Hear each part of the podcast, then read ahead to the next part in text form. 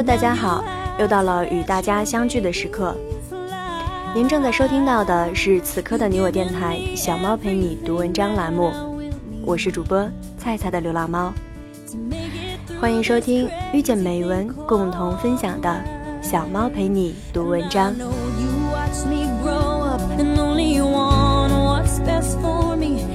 这是小猫陪你读文章的第四十九期节目，感谢大家的收听。And he is good, so good. He treats your little girl like a real man should.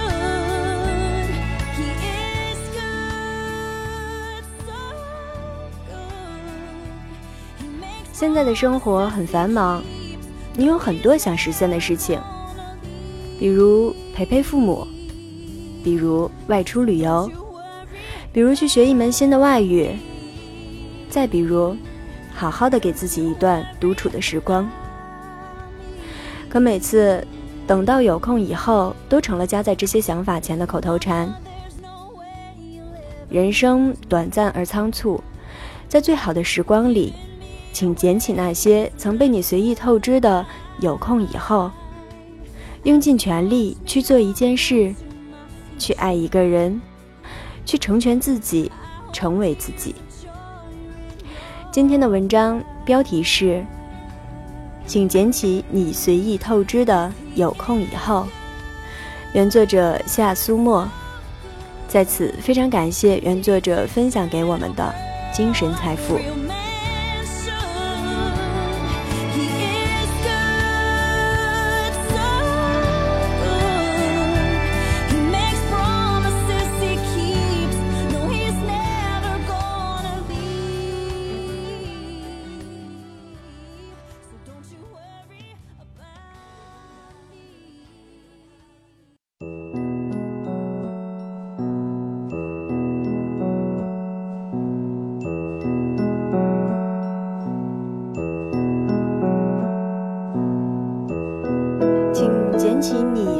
透支的有空以后。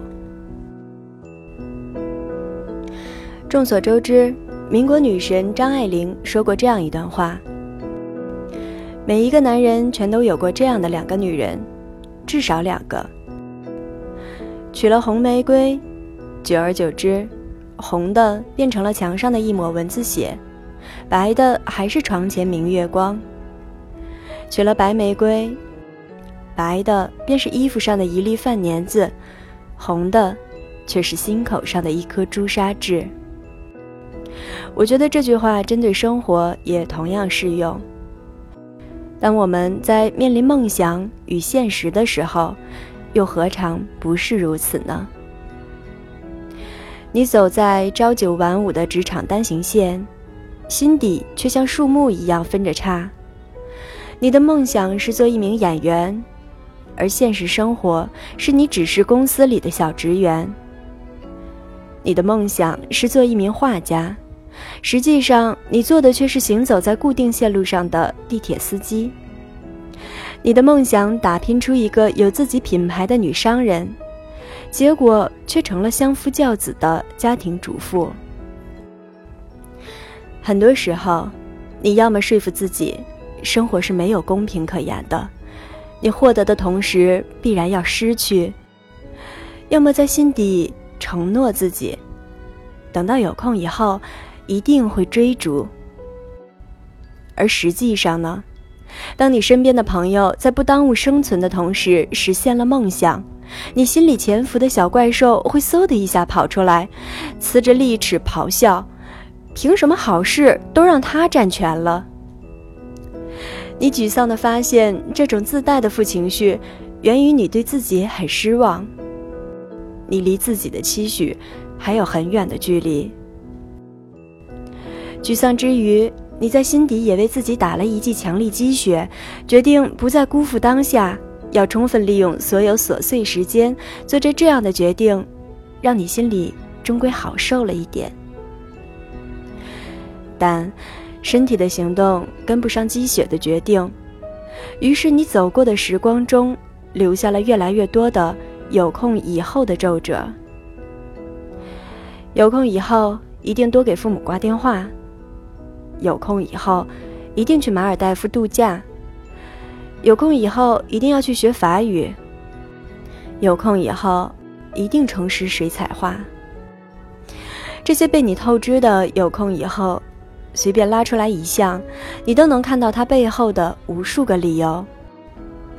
换了新的工作，每天加班到很晚，实在没办法给爸妈打电话，等忙完这几天再说吧。公司目前在做大的调整，人人自危，工作要紧。度假以后有时间随时可以去。终于熬过职场疼痛期，可是工作更多，任务更重，责任更大，学习的事儿还是先缓缓吧。要换房子，要谈恋爱，要工作，每天的时间都不够用。虽然很想学水彩，那也得等到有空以后了。你看，每个阶段的你，都有当下最重要的事要做，以至于十几岁就想做的事，到二十几岁的时候还在想。我有位同学，爱美，偏科。高考的时候，不顾父母的阻拦，在志愿表上选择与自己的成绩相差甚多，结果可想而知。我们都为他惋惜，觉得如果他退而求其次，至少能有个归宿。姑娘复读了一年，高考再次败北。家里经济不宽裕，他还有个弟弟，父母劝他命里无时莫强求。复读之后的落榜也耗掉了他所有的勇气。于是，他在父母的安排下去了威海一家电子工厂打工。在这家工厂，在一群初中毕业的工友身后，麻木地站在流水线上，他觉得自己格格不入。半年后，他辞掉了工作，去当地小商品批发市场做了一名店员。他很会根据风格为顾客搭配符合的配饰，让对方整体造型瞬间变得出彩。这些配饰并不贵，所以他不仅保持了遥遥领先的业绩，还引来很多年轻女孩的追捧。而对于他而言，这份与金钱无关、与美丽有染的工作，要比待在车间的流水线上快活多了。饰品店的工作忙碌而满足，他在心底也为设计师的梦想而怅惘过，却已经没有勇气去行动。有人说，人生最可怕、最可悲的事情，不是丢掉理想，而是看着理想成为笑谈。两次高考失利，父母善意的劝导。打工妹的身份，都让她的理想受到了伤害。她避而不谈，以为这样就可以抵抗生活的偏见。一天，他为顾客挑选配饰，对方大为惊艳，夸赞他完全可以做一名专业的设计师。类似的肯定越来越多，心底风尘的念想再次徐徐飘起，而这一次。他没有犹豫，idea 有了，知道自己想要什么，就毫不犹豫地去执行。那时，互联网营销的概念刚刚兴起，他在淘宝注册了店铺，专卖配饰。因为物美价廉，聚集了人气和关注度，同时积累了自己人生的第一桶金。网店的生意稳定以后。他找来表妹帮忙，自己则去学了色彩和服装搭配。他开了一家实体店，出售自己设计和搭配的服装与配饰。再后来，一位设计师偶尔来到他的小店，与他一谈如故，带他在身边做了关门弟子。十年过后，他已经是服装界知名的设计师，有了自己的服装品牌。梦想怎么才会向你投降？只有利用了所有可用时间的人，才会知道。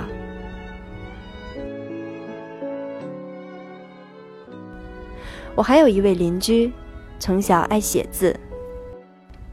在初中时，父母担心他因为偏离正轨，没收了他所有的课外书，并勒令他不准把过多的时间浪费在写作上。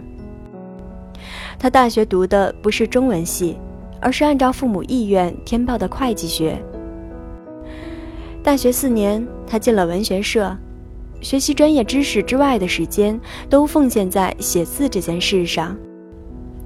他坚持每天读两篇名家经典文章，坚持写读书笔记，坚持每天写日记，坚持向杂志社投稿，直到大三才有文字陆续发表。微薄的稿费显然不足以维持生活。姑娘毕业后去了一家外企做财务，后来回家乡参加了事业编制考试，成了街道的一名小科员。工作轻松，同龄人按部就班的结婚生子，姑娘却依旧把重心放在写字这件事上。同事冷嘲热讽，家长气急败坏，她通通不予理会。直到几年前，他出版了自己的第一本图书，收获了一批忠实的读者，还不错的销量，引来不少出版方谈新书的合作，也引来一些大学生团体的讲座邀请。最后，辞职专职写作，曲线救国的完成了生活与梦想的并行。梦想不是遥不可及。不懂透支，有空以后的人都在证明，在这个喧哗浮躁的世界，言论自由引发了无数不需要负责的放纵。生活中那么多本是随手可做的事儿，都成了你口中的有空以后。这些被你随意透支了的承诺，带给你和别人是逐渐生分，带给你自己的是沉重的伤害。而你还毫无知觉。人生短暂而仓促，日复一日像流水，哗啦一下就更换了季节。别再顾及那么多，想做的事，无论做对或者是做错，每一份行动都会在你的生命里闪闪发亮。在最好的时光。请捡起那些曾被你随意透支的有空以后，用尽全力去做一件事，去爱一个人，去成全自己，成为自己。这里是此刻的你我电台小猫陪你读文章栏目，小猫陪你读文章，遇见美文，共同分享。我是主播菜菜的流浪猫。这期的节目就到这里，感谢大家的收听。小猫陪你读文章，希望能为你的生活带来一些温暖，一些快乐。